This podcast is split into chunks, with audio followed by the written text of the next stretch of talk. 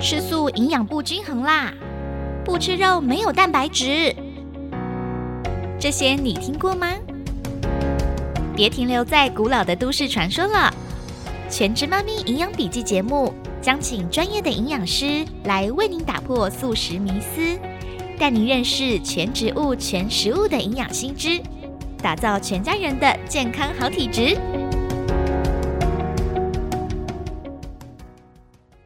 本节目感谢台湾素食营养学会共同制播。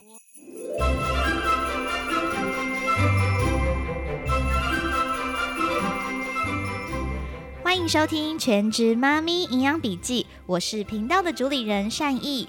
今天呢，很开心，我们在这个寒冷的天气来到了我们营养师的家。今天呢，跟我们一起录音的就是台湾素食营养学会的营养师 Joyce 陈廷玉。Hello，廷玉。Hello，好开心！我们在上一集呢，我们有讲到了，就是妊娠糖尿病，提到了一个妊娠糖尿病有一个很大的原因，是因为我们摄取了饱和脂肪，也就是蛋类啊、奶类啊，还有各种的肉类，那些饱和脂肪都有可能会影响到我们的身体，导致妊娠糖尿病。那延续这个问题，我们接下来呢要把这个主题呀、专注在糖类这个部分。像是在我们台湾的饮食当中呢，我们每天早餐一定会吃到糖类，几乎啦。像是不管我们是吃吐司啊、吃水煎包啊，然后或者是吃三明治啊，然后烧饼、油条，那些都是高油，然后又很多糖类的这个食物。那这些食物到底在我们身上会有什么样的问题？今天就要请 Joyce 来让我们了解糖类，认识糖类喽。OK，我准备好啦。好哦，请营养师把我们当成就是营养小白，我们什么都不知道。我们先想来聊一下，就是糖类在我们的身体上面到底扮演了哪些角色，会影响到我们身体哪一些机转，或者是甚至是有些疾病的产生呢？请营养师帮我们介绍。好，那我就快速讲一下，这里可能有些人会觉得、呃、有点无聊，因为就很营养。但我先讲一下它们的功能好了。糖类基本上吃进去了以后呢，就是身体代谢、修饰啊、消化以后，就会变成葡萄糖嘛。那葡萄糖呢，就像之前聊过的，对不对？它会进去细胞里面，就需要胰岛素的帮忙，就像一个钥匙一样。然后进去细胞以后呢，它就会在啊、呃细胞有一个呃能量产生的工厂，叫做立腺体呢，制造 ATP。然后这就是我们最常见的能量来源。然后这个能量呢，就会来调节你的体温啊，维持细胞的健康运作啊，等等的。甚至我们吃饭的时候消化啊，等等，也都需要用到 ATP 嘛。就是反正你任何功能呢，它就像是一个车子的引擎，需要有油，它才能运作这样。对，然后所以糖类是我们最大的能量来源。那糖类又分很多种，它就是有分小型的结构跟大型的结构。那小型的结构，我们最常见就是葡萄糖嘛，它是单糖。再大一点点的呢，双糖呢，就像果糖、乳糖、蔗糖啊。然后再大一点点的，就像寡糖。最大呢就是多糖呢，就是像我们的淀粉类，面包、面条、米饭、燕麦等等的。然后你们要知道哦，纤维质它也是属于糖类的一种。哦，就是比如说像水果的纤维或者是蔬菜的纤维都是对糖类。对对对，那纤维质当然也有分，就是比较好消化的跟难以消化等等。那我们就不讲这么多，但总而言之，就是纤维质呢，它也是糖类一种。虽然它有可能没有办法完全的被吸收掉，对不对？可是它其实在身体里面还是有很多你意想不到的功能。嗯哦，所以糖类等于在生活当中，其实不只是白米饭、白面，我们的蔬菜水果里面也有糖类，而且像是之前有听到，就是像我们常吃黄豆，它虽然是完整蛋白质，但是它也是糖类的一种豆类食物，对不对？黄豆吗？其实黄豆是糖类最低的，比例最低的。哦，相对最低，所以是红豆那种比较高。对对对，所以黄豆为什么还是很好的蛋白质来源，就是因为比例上它是蛋白质最高的，嗯，所以它最接近肉类。因为肉类是完全没有淀粉在里面的哦、完全没有纤维。对，它也完全没有纤 纤维然后完全没有糖类在里面，然后它就是蛋白质。然后豆类虽然是有淀粉在里面的，可是比例在跟所有的豆类比起来，它是最低的，所以它就是一个很接近肉的蛋白质来源。哦，所以其实黄豆呢，它是糖类比较低的豆类了，反而是红豆啊、绿豆或者是什么鹰嘴豆这些是糖类比较高的豆类。是是是，了解。那我们在讲到我们这个节目主要是在讲怀孕嘛？对。那我们怀孕期间呢，我们自己又是延续这个妊娠糖尿。那想问一下，就是如果我们怀孕期间要来摄取糖类的时候，我们要注意哪些事情呢？才不会容易可能会导致我们的妊娠中的血糖不稳定啊，或者是产生呃妊娠糖尿病的问题？嗯。就上一集讲到的是脂肪嘛，对不对？对，饱和脂肪，对饱和脂肪会造成胰岛素的敏感性降低的问题嘛，对不对？所以造成妊娠糖尿病比较严重。但是因为淀粉就是直接的影响到了血糖，对不对？因为我们就直接消化以后就变成葡萄糖啦，所以很多人很多人上一集讲的东西比较像是大家比较不知道，就说哦，原来我吃脂肪也会影响血糖，对。但这一集呢，我们就是真的就要来讲说，好，那我就是。直接讲到我食物中的这些糖类，我到底要怎么解决？这样子。对。那我想要先讲一下，是不是就不能吃淀粉类？No，不是，因为很多人真的，因为昨天我们才在开那个素食营养研究室的 lab meeting 嘛，我们就有一个研究生 meeting，然后他们有时候都会把一些个案拿出来讨论，这样。是。然后有一些个案呢，虽然他们进来是高尿酸，但是他可能健检以后就发现，啊，原来他们血糖也有问题，这样。然后营养师当然也会针对他们血糖做一些咨询，然后建议他们要少吃什么，多吃什么这样子。就其中有个个案，虽然营养师并没有说你不能吃糖类，也跟他说你要多吃非精致的食物，对不对？但是他就是整个就很害怕。所以后来，因为他们就把他饮食记录的照片秀出来嘛，嗯，然后就看到哦，他几乎就是直接都不吃主食了。哦，他以为这些都不能吃，所以就不吃了。就是对，虽然营养师没有叫他不吃，但因为他太害怕了。我觉得我们人就是这样，就是全有全无的，对，好像觉得淀粉不好，那我就都不要吃。对，而且近年来这个嗯低糖饮食，低糖饮食是很，因为这些都是从科学界里面有不同的医疗。专业人员也会去宣传不同饮食，有时候他们。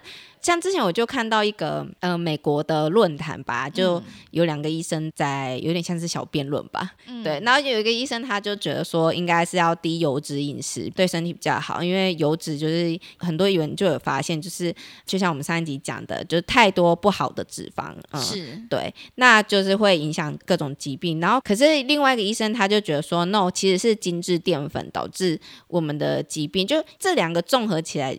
的问题就是现在人就是要吃什么都很方便啦，所以就可能很容易有偏差，对不对？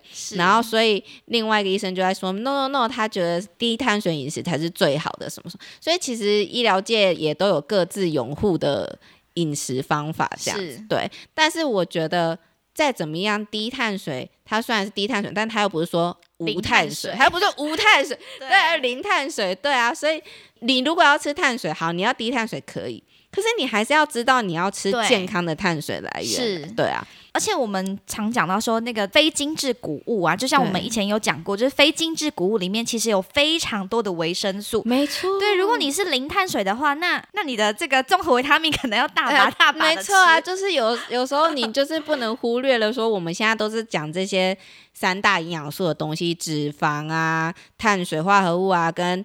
蛋白质嘛，就是三大营养素嘛。我们通常都在讲这几个，可是其实微量元素也很重要。微量元素，因为其实你知道吗？我们身体里面很多代谢的过程都需要微量元素当做辅酶，让你这些呃生理机制的代谢速度可以比较快。真的，对，所以它你知道化学反应。就是如果以前大家有做过化学实验，大家也知道，如果没有酵素的帮忙，如果没有酶的帮忙，它一个反应就要花很久的时间，它才会发生嘛，对不对？对。但是你身体就是你那些微量元素，它就是有这个功能，就是你需要它们的存在，你这些反应才能快速的过去，你的代谢才会好。真的。对。对啊，所以呃，我们常常就是忽略了说，其实食物不是只有这三大营养素，就还有很多细微的东西。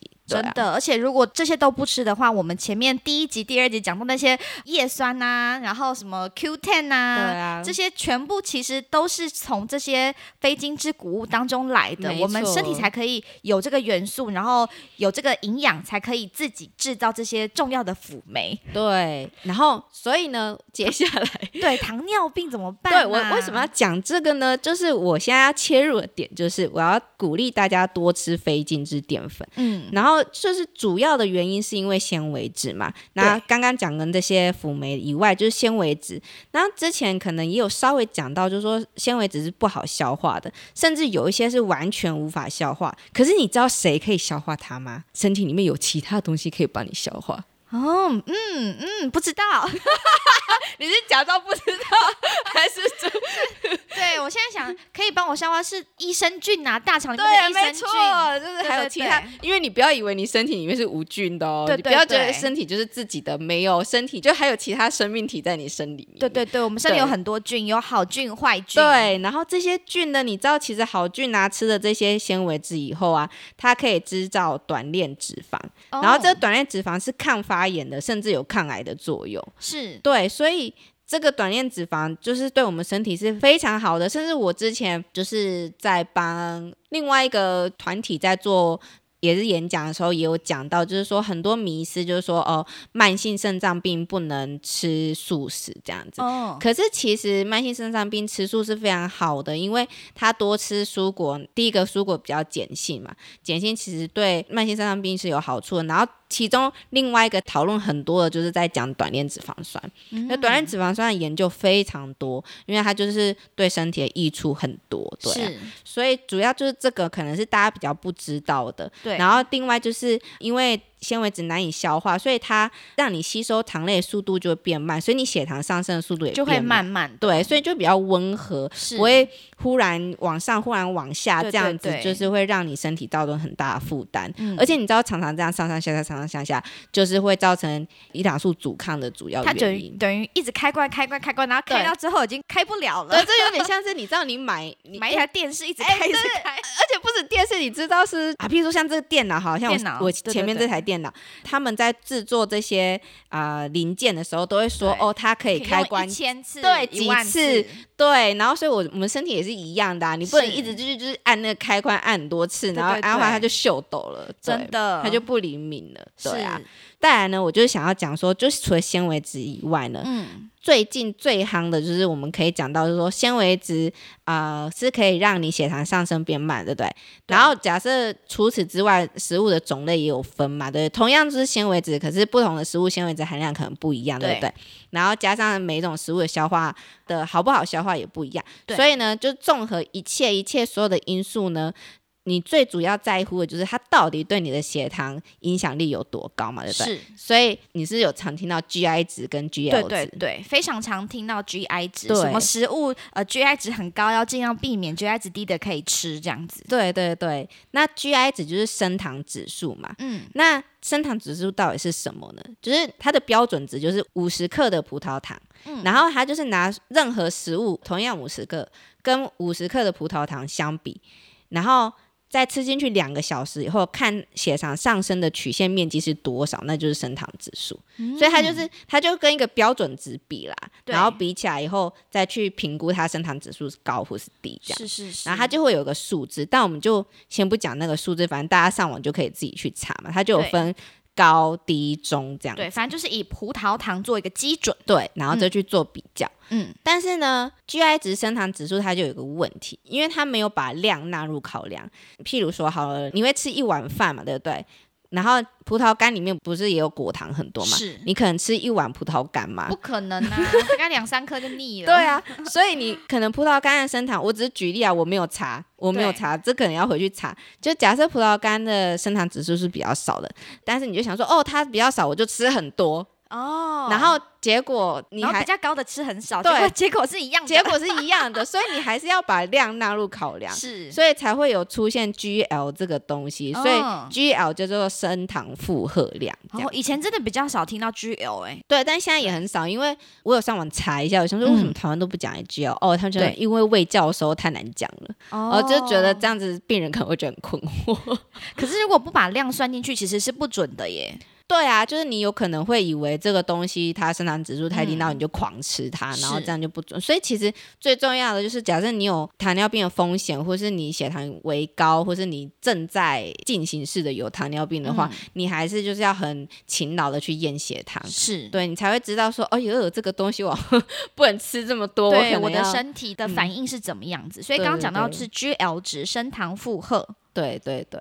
再来呢，就是燕麦好了，嗯，因为大家都会知道说燕麦就是 GI 值好像是比较低的嘛，对，就是跟白饭比起来，其实白饭 GI 值超高的。其实，在台湾，尤其在亚洲国家，我觉得最困难、最困难对糖尿病卫教者来说，最困难就是要大家不吃白饭。真的，而且像我有一个干爸，他就是很喜欢吃白饭，然后因为他现在有血糖问题了，所以他就改吃那个非精致谷物。结果他吃了一段时间，他跟我说他腻了，真的，对，他说他他实在太想念白饭了。哦对，所以他后来就是蛮蛮困扰这一件事情的。真的是蛮困扰。其实这个真的很难解决，对，因为它就是这种口感，对他喜欢，然后你就喜欢面食的人也是真的，然后他可是白饭真的就是对血糖影响太大，太大，真的太大了，就是嗯，但是你知道，在临床卫教，甚至有些营养师可能就有点半放弃说服别人。放弃。对啊，因为因为就是真的能够放弃白饭的人真的好太少少哦，至少可以一半一半嘛，可能一半白饭啊，一半谷对饭、啊。所以现在都是尽量先这样。是对。然后我想要讲的是燕麦，嗯因为我我我最近也很困扰一件事情，是就是我发现台湾的市面上卖的燕麦都是即食燕麦，它是最精致的燕麦。你是说像大燕麦片那种吗？就是用水泡了就可以吃的那一种？对对，就是你，就算它上面没有写即食燕麦，对不对？可是你就是用水泡一下子它就可以吃的那种，那都是即食燕麦，它等于就是精致的白饭的概念，有点，有点像。只是它是燕麦。对，看它生长指数还是没有白饭高，可是它并不是最低，就是说燕麦本身其实是最低，就很低的。是，可是你变成即食燕麦以后，其实它的效果就没有这么好了。是因为它的那些纤维全部也是慢慢被精化、精化、精化掉了。对，然后我觉得很困扰是，其实你要非精致的燕麦啊，就是要买钢切燕麦。钢切，对，钢切燕麦就是它有点像是几乎完全没有精致，然后它但是因为它很难煮所以他们就是用刀片把它切的比较碎，然后让你煮的时候表面面积比较高，接触水的表面面积比较高，这样你煮的时候它熟的比较快。是我们家煮饭的时候有加燕麦，就是加你讲的这种，对，就不是即食的，它就是一粒一粒一粒对的。对对，这种一粒一粒，其实它就是，如果你要用煮的话，用水煮的话，可能要煮个三十分钟。但如果你有压力锅的话，那它就会就是跟饭煮啦，跟果冻饭煮这对。对对。然后其实这个是对血糖才是最好的。哦，所以其实很多人都说，像那个很多广告都会看到说什么燕麦可以降低胆固醇，或是降低什么血脂啊，或是降低血糖。但其实重点是要看它是粗的燕麦还是精致过的燕麦。就是对，如果针对血糖的话，我觉得就是还是要去找一下。但我觉得真的好好为难台湾人哦，因为外面你要买这种钢切燕麦的话，就是要在网上才可以买到，或是你要去健康食品店才是，啊，就像我们之前有讲过什么 B 十二啊，巴拉巴拉巴拉的那些补充剂，也是就是你要特别去找啦，我们要特别对，找。我们都要特别去找。对了解。嗯，那我们接下来讲到的是豆类，对不对？对豆类的话，就是其实豆类相较于刚刚讲的，我觉得它是最好的选择。是它又是好蛋白质来源，然后也是好淀粉来源。对对，然后它生长指数又是刚刚上述那些东西里面最低的。啊，天哪！那这样我可以把天贝当成是主食来吃了哎、可是甜贝很贵哎。对啦，除非自己做，所以等于是说，如果以升糖这件事来讲，又要有糖类，然后又要有纤维，然后如果还有蛋白质，那就是更好的。没想到这个东西竟然是豆类，没错，就是我觉得，嗯、如果你今天真的想要吃低碳水饮食，素食低碳水饮食，你不可能多低。因为如果像吃肉的人，他如果完全吃肉，然后完全不吃碳水的话，那他就真的是没什么碳水，它就是零碳水，对他低糖饮食对，几乎就是没有。但是素食者不太可能，因为你还是会吃豆类补充你蛋白质嘛，那豆类嗯就是有碳水啊。但是我觉得豆类很棒的地方就是，它就真的一次可以满足很多愿望。真的，所以我们像前几集有讲到那个骨豆饭，真的是很好、欸。像如果我们在吃白米饭的时候，升糖指数都是超级高。可是如果我们是可以把这些白米饭替换成有，比如说刚刚讲到的是粗燕麦呀、对然后有加上这些各种的豆类，对可能黄豆、毛豆、黑豆、鹰嘴豆、藜麦等等这些豆，然后假使你想要米饭的口感，可以加上糙米。对，哎、其实这样煮起来一锅一整碗的这样子的饭，跟一整碗的白饭，那个 GI 值的差别就差超很多。多所以你可能原本吃白饭，可能一个小时之后就觉得，嗯，好像想要吃点心。可是如果你是吃古豆饭，做一碗其实真的很饱哎、很饱哎、真的。我现在其实就是这样子，跟大家分享一下。我从认识营养师 那时候呢，跟我现在已经少了七公斤了。我真的太厉害！你跟我讲的时候，我真的觉得太惊讶了。真的这样体重慢慢降，可是我有减肥吗？其实没有哎、哦，我纯粹就是照营养师的建议的饮食方式吃，我们就是谷豆饭呐、对然后多蛋白质、多蔬菜，然后油脂也选择比较好的，然后比较少量的油脂。其实这样吃起来，哦，重点是啊，还要戒很多的甜点、零食、蛋糕、松饼，然后那个各种的零食要戒掉。其实这样吃起来，对于妈妈的产后恢复身材很有帮助。我我可以补充一下，这样这样我们就可以接到下一个话题，就是呢，我们现在不是在讲升糖指数嘛，然后等一下要回答一个问题，就是说。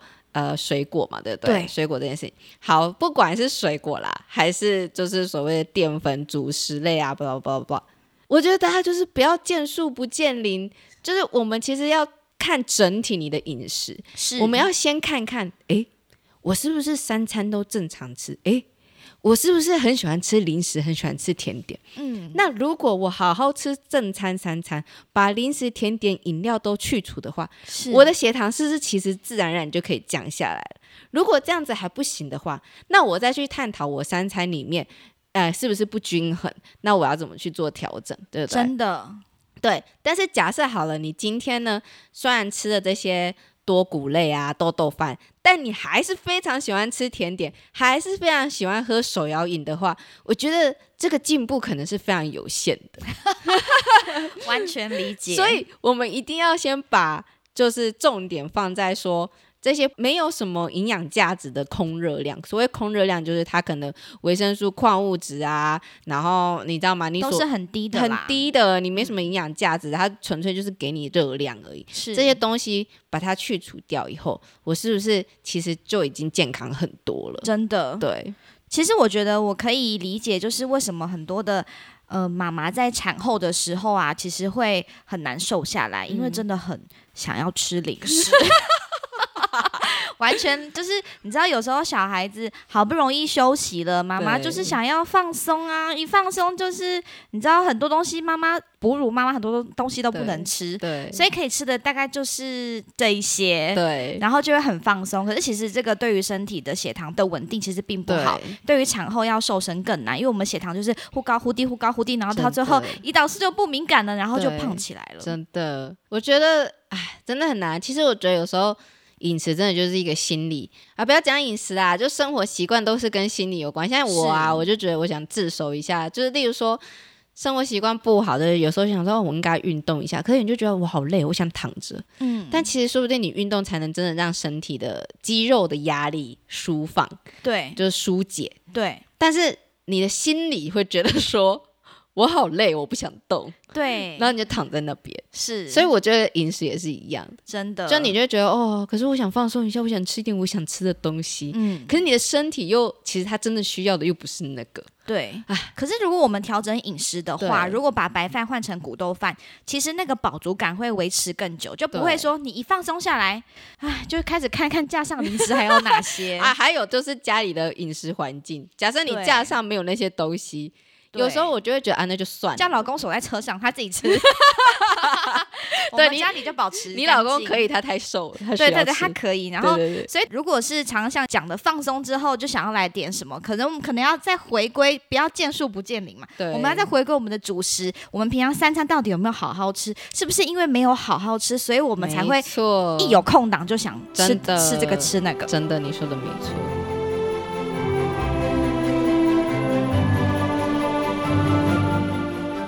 们再回到我们自己的主题，就是、嗯那我们在怀孕的过程当中啊，我们刚刚讲到了，其实有时候还是会很喜欢吃糖类，嗯可是有可能还是会很担心妊娠糖尿病的问题。那我在怀孕的过程当中，也有被提醒过说，哎，善意啊。你水果还是要少吃，对，因为呢，水果糖类很高，对，然后你的宝宝可能会长得很大，到时候变巨婴 出来。是是是，真的吗？我们来请杨老师帮我们就是分享一下水果这件事对情。，哎、其实水果这件事情真的是蛮有趣的。就是说，国外的研究就发现呢，吃比较多水果的人，罹患糖尿病的风险是比较低的，哇，跟我们台湾的听到的说法完全不一样的。对，嗯但是呢，台湾呢，的确也有发现说，水果吃太多的人呢，血糖好像控制也有问题。尤其是那个孕期，因为我曾经也被医师稍微提醒了一下。对，所以呢，这件事情呢，怎么会这样子？我先讲一下水果的好处好了。嗯，水果它含的果糖是比较多的啦，对，然后，但是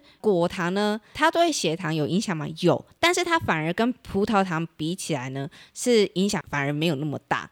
只是是说，果糖有分很多种，一种是天然的果糖，就是存在于水果里面的；一种呢，就是加工食品类的果糖。蜂蜜果糖是好糖，对对对，然后还有就是，比如说你去喝手摇饮，它不是有哦加那个蜂加二砂糖，他们煮的糖浆。糖浆嘛，对不对？然后有时候他加糖浆可能也可能是高果糖之类的，反正呢，那些加工食品类就是。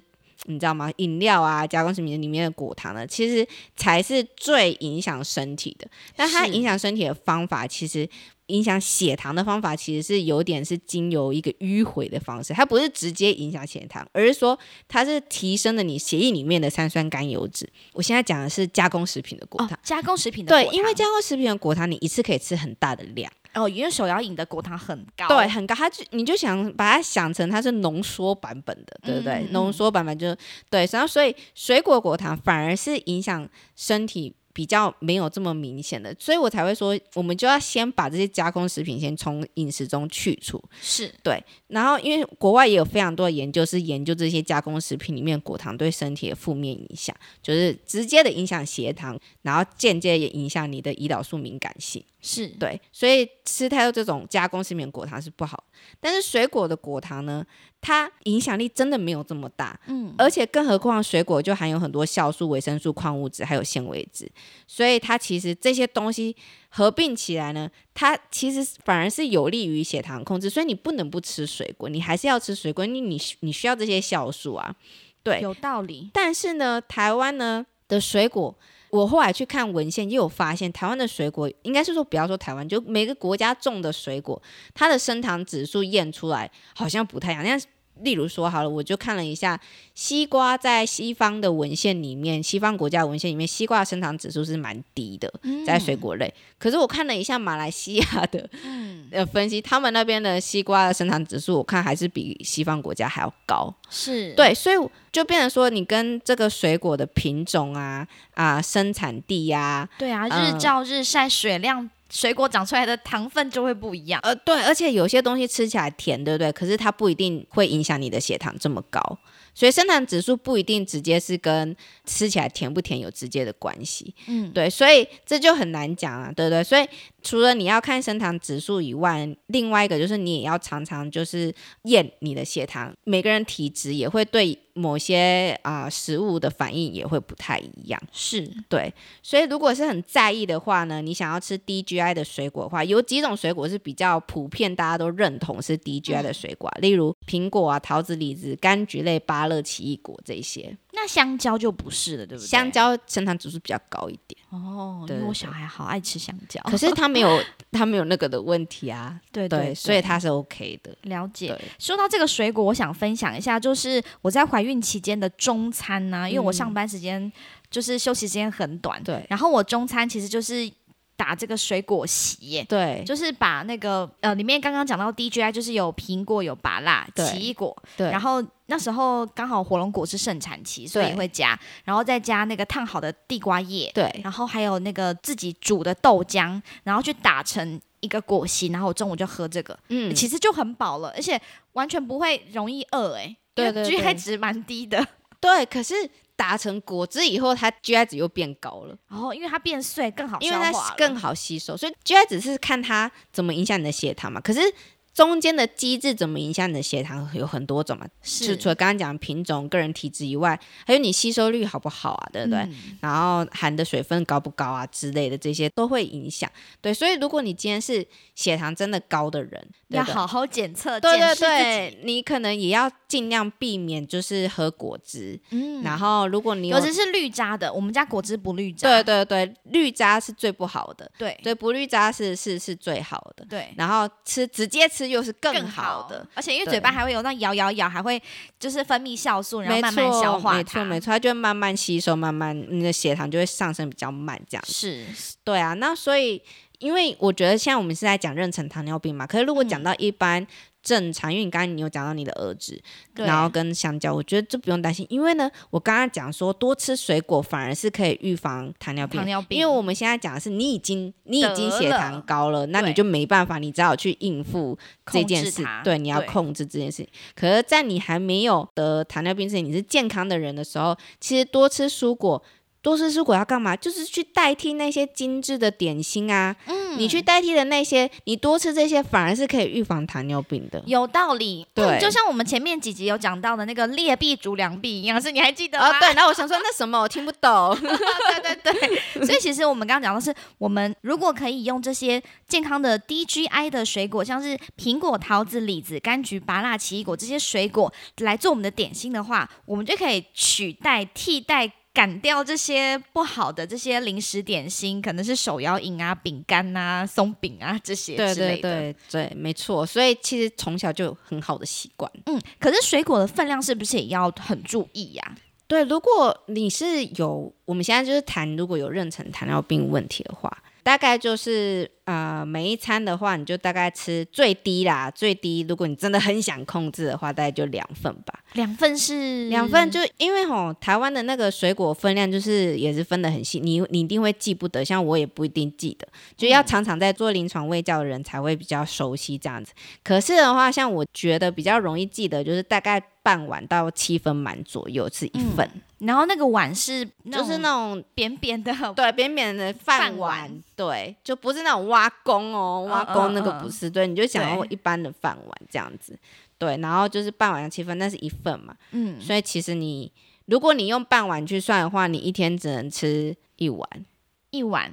好，那真的是蛮少的，大概那个碗看起来就是橘子半颗放进去差不多。对，但是如果你是七分满的话，你大概就是呃一碗半吧。哦，一碗半，对，了解。但可是我觉得去去稍微看一下升糖指数的那个那个表有好处啊，因为如嗯果你吃这样子的香蕉量，可能又会太多了，又比较多一点。但是这个碗就是主要是一个大纲、大方向，让了你比较理解这样。是是是，所以我们份数也是要控制，就等于我们在买水果的时候啊，我们要选择尽量 GI 值比较低的水果，然后同时呢，我们也要注意我们每天要吃进去的分量。刚刚讲到的是一天可以控制在两份。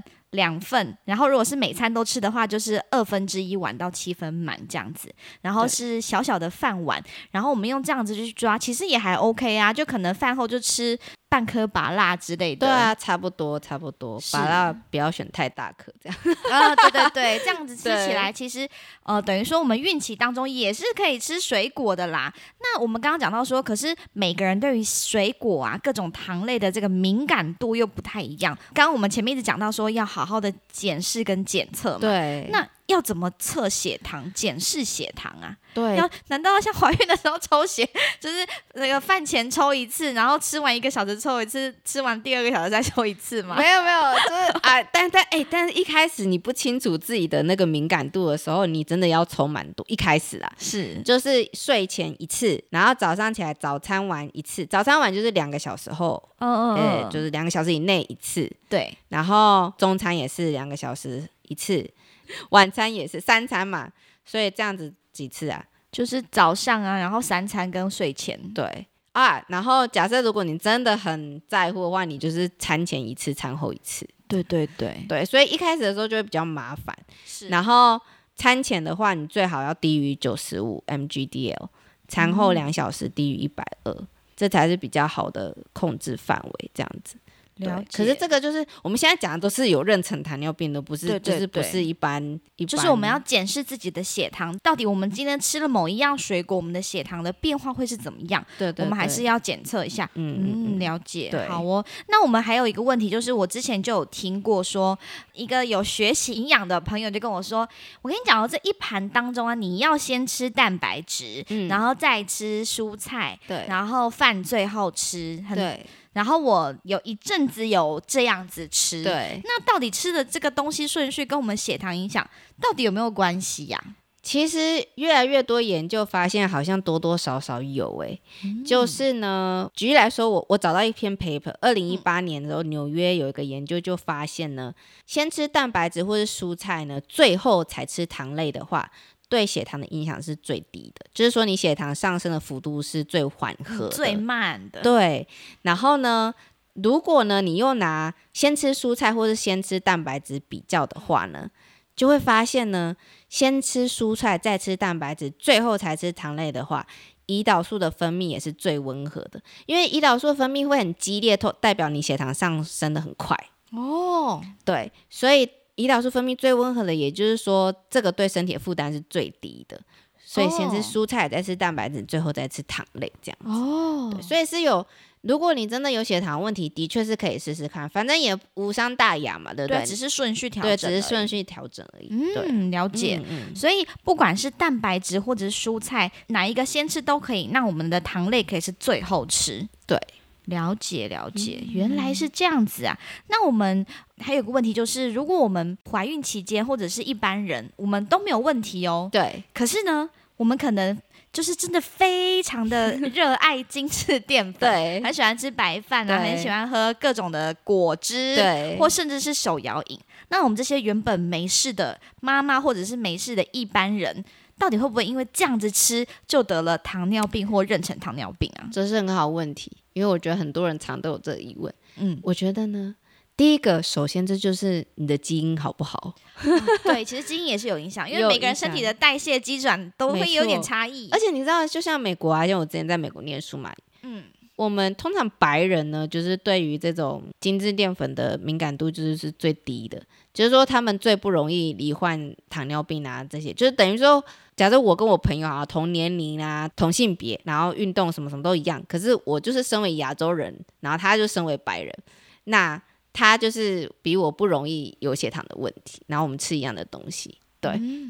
懂所以这真的是跟基因也是有很大的关系。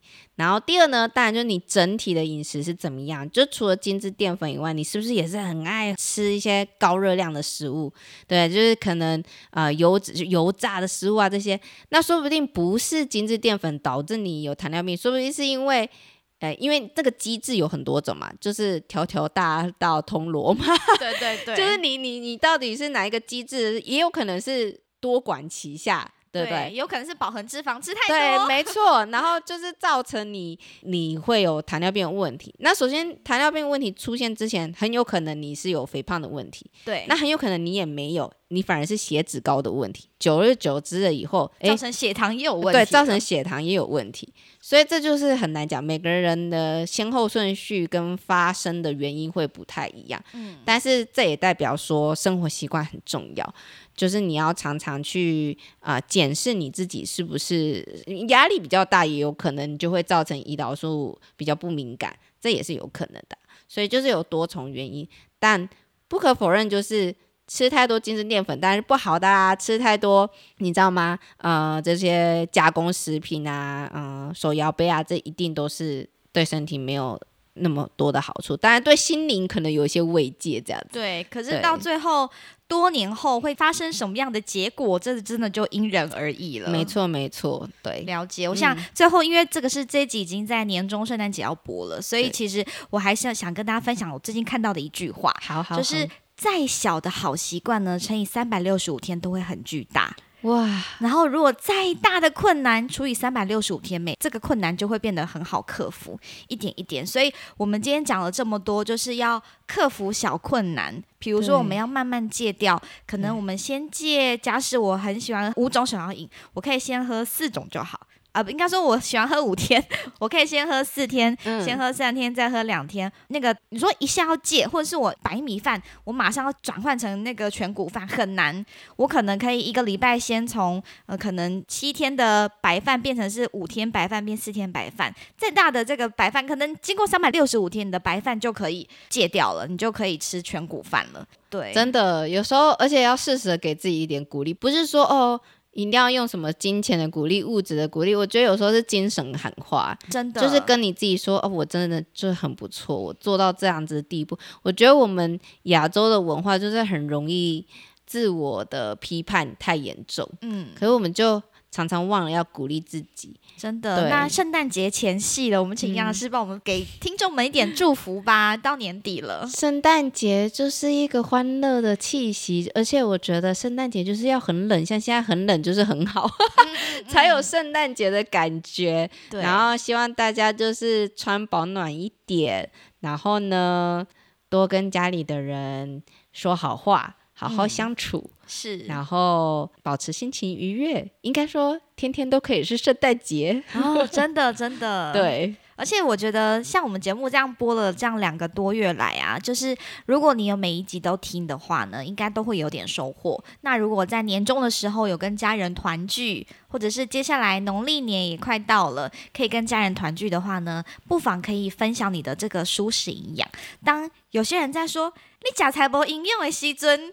你就有办法跟他们回答，或者是呢讲不了没关系，我们请有请专业的营养师，那个 podcast 网址就传过去家族群组，让大家一起来听听看，有缘人就有机会听得到这样子，真的没错。